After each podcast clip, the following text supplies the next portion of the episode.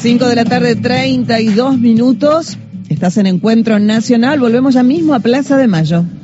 Gracias, gracias, Carly. Bueno, sigue circulando la gente, muchísima, muchísima gente aquí. Yo estoy segura que si estuviera en Argentina nuestro embajador en México, seguramente estaría aquí mezclado con toda la multitud. Me refiero a Carlos Tomada. Hola, Carlos, ¿cómo va? ¿Cómo estás, Luisa? No lo dudes. No lo dudes. Claro. Te, vas a, te saluda Nora. Mira, Nora Rafón, que la tengo aquí al lado, también te quiere saludar. Carlos, un abrazo Hola, querido. Nora. Nora, ¿Qué? querida, ¿cómo estás? Qué gusto escucharte. Sí, para mí también Lástima escucharte día, a vos. pero bueno, ya estamos.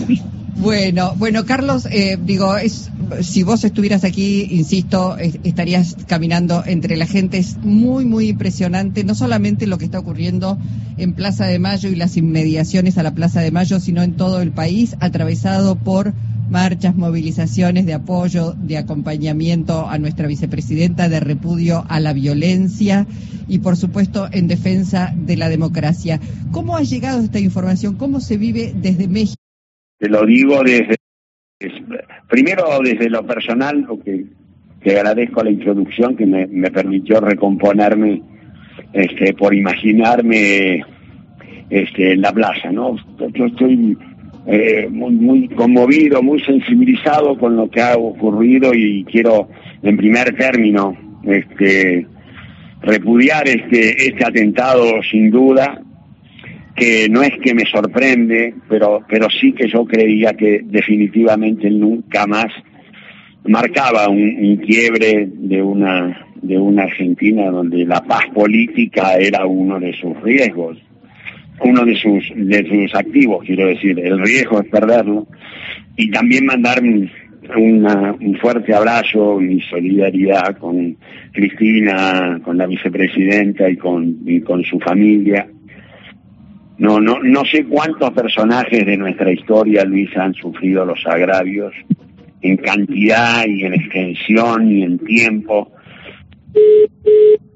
Ay, se cortó. Bueno, vamos a, tratar de recuperarlo eh, a Carlos Tomada, nuestro embajador en México, que obviamente como peronista y como un peronista además hay que decirlo histórico, sabe de la persecución, sabe del odio, sabe de los agravios, sabe de las dificultades que tiene el pueblo cuando quiere además transformar la realidad, defender los derechos. A él le tocó una etapa muy, muy este, interesante e importante con una Argentina devastada en, en el gobierno de Néstor Kirchner, volver a recomponer a- al trabajo, a los derechos del trabajo como ministro, es reconocido por todos, por todos los gremios y por eso seguramente además se siente tan, tan conmovido por esto que conoce que son las muestras de amor, de solidaridad de un pueblo defendiendo, defendiendo este, a sus, a, a- a- a sus este, dirigentes.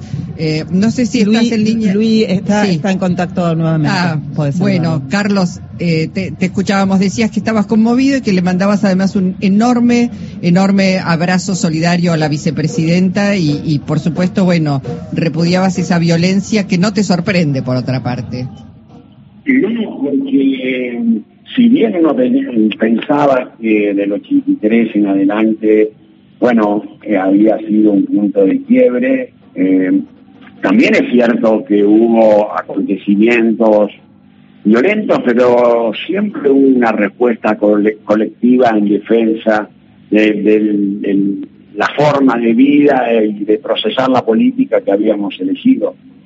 Eh, pero me parece que, bueno, finalmente en los últimos tiempos, yo creo que se había se ha ido creando un clima donde la, la estigmatización, donde la, la demonización, donde en el caso particular, en este caso particular, la persecución política eh, generaba un clima que iba a tener consecuencias.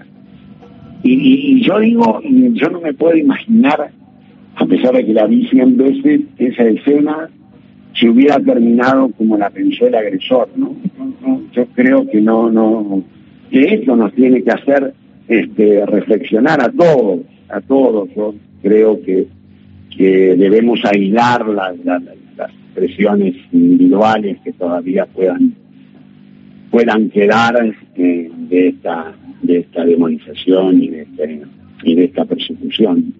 Yo creo que tiene que haber una respuesta. Bueno, estás dando una muy buena noticia, digamos, eh, que otra vez la, la, la, sociedad dando, estando a la altura, ¿no? De defender eh, un sistema político de respeto a los derechos humanos, de, democracia, de democracia que no la tenemos comprada definitivamente, ¿no? Que hay que cuidarla, que hay que hay que poner límites, me parece que, que este es el tiempo, ¿no? Que hoy, hoy tiene que ser basta. Eh, mientras te escuchaba pensaba que, bueno, en todo caso, quienes son los que siguen abonando al discurso de odio y quienes eh, mm, desconocen derechos y quienes además utilizan herramientas, en otras épocas golpeaban la puerta de los cuarteles, en otras épocas eh, usaban a las Fuerzas Armadas para este, frenar al pueblo. Hoy están utilizando otras herramientas, Carlos, que son una parte de los medios de comunicación, una parte de la justicia, y una parte del poder real. Y a eso este, se lo se le contrapone la fuerza del pueblo y además la conciencia del pueblo. Es muy notable lo que dicen los ciudadanos y las ciudadanas algunos militantes y otros de a pie. Hay eh, están todos mezclados pero todos en defensa de la democracia cuando les preguntan bueno por qué están aquí porque quieren vivir en paz, porque quieren vivir en, libertad, porque quieren expresar sus ideas sin ser perseguidos por ello, porque no abonan a la violencia y eso está demostrado en cada una de las movilizaciones inmensas que hace el pueblo. No hay hechos de violencia, hay amor, hay solidaridad, hay mucha conciencia. Eso es amor, me dice. Mientras estamos hablando pasan este, bueno, pasan, pasan este hombres y mujeres que, que nos saludan y que dicen eso, abonan. Es, es amor lo que mueve al pueblo y no odio. Absolutamente, absolutamente. Por eso digo, porque lo que importa es el amor, porque nosotros hacemos política desde el amor.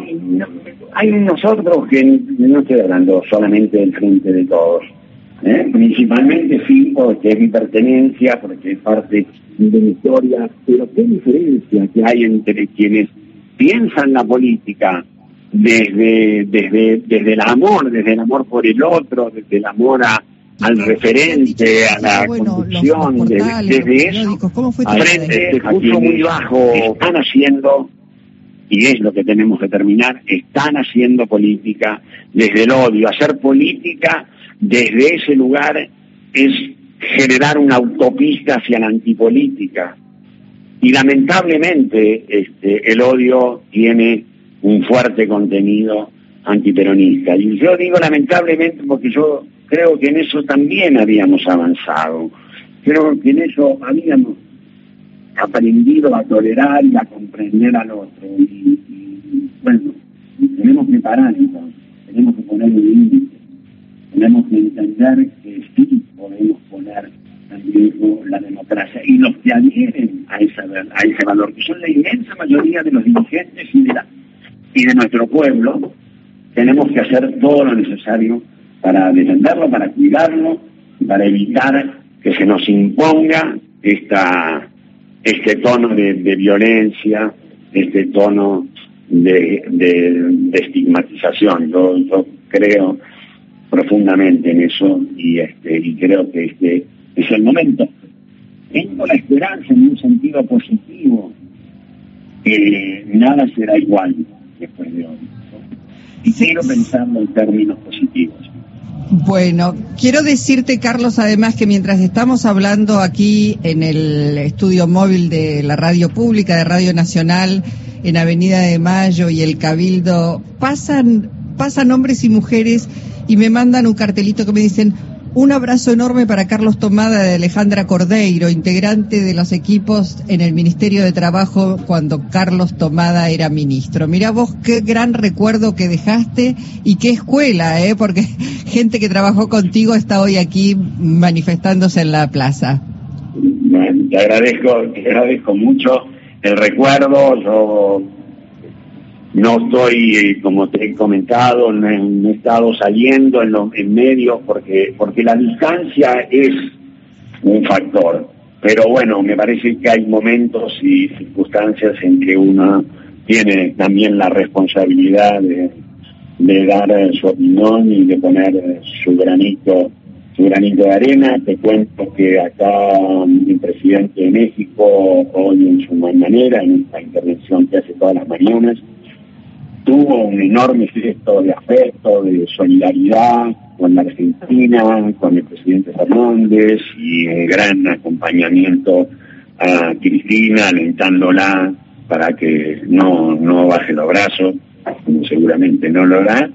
Y también de la misma manera el canciller eh, de México. Yo concurrí hoy a la, a la Casa de Gobierno, al Palacio Nacional, para, para agradecerle esta, esta intervención suya, este, porque sé el afecto que, que nos tiene y, que le tiene a nuestra a nuestro presidente y a nuestra vicepresidenta. Así que, bueno, esperando que, que nos empecemos a encaminar que esto realmente sea un punto de inflexión, Luisa, porque también, y digámoslo, ya que hiciste una invocación a, mi, a, mi a los términos de mi gestión, digo, cuidado que también tenemos que hay un caldo de cultivo en, en una injusta distribución del ingreso. Y eso es un elemento que no es del debate del día de hoy, pero que sí tenemos que resolverlo lo antes posible,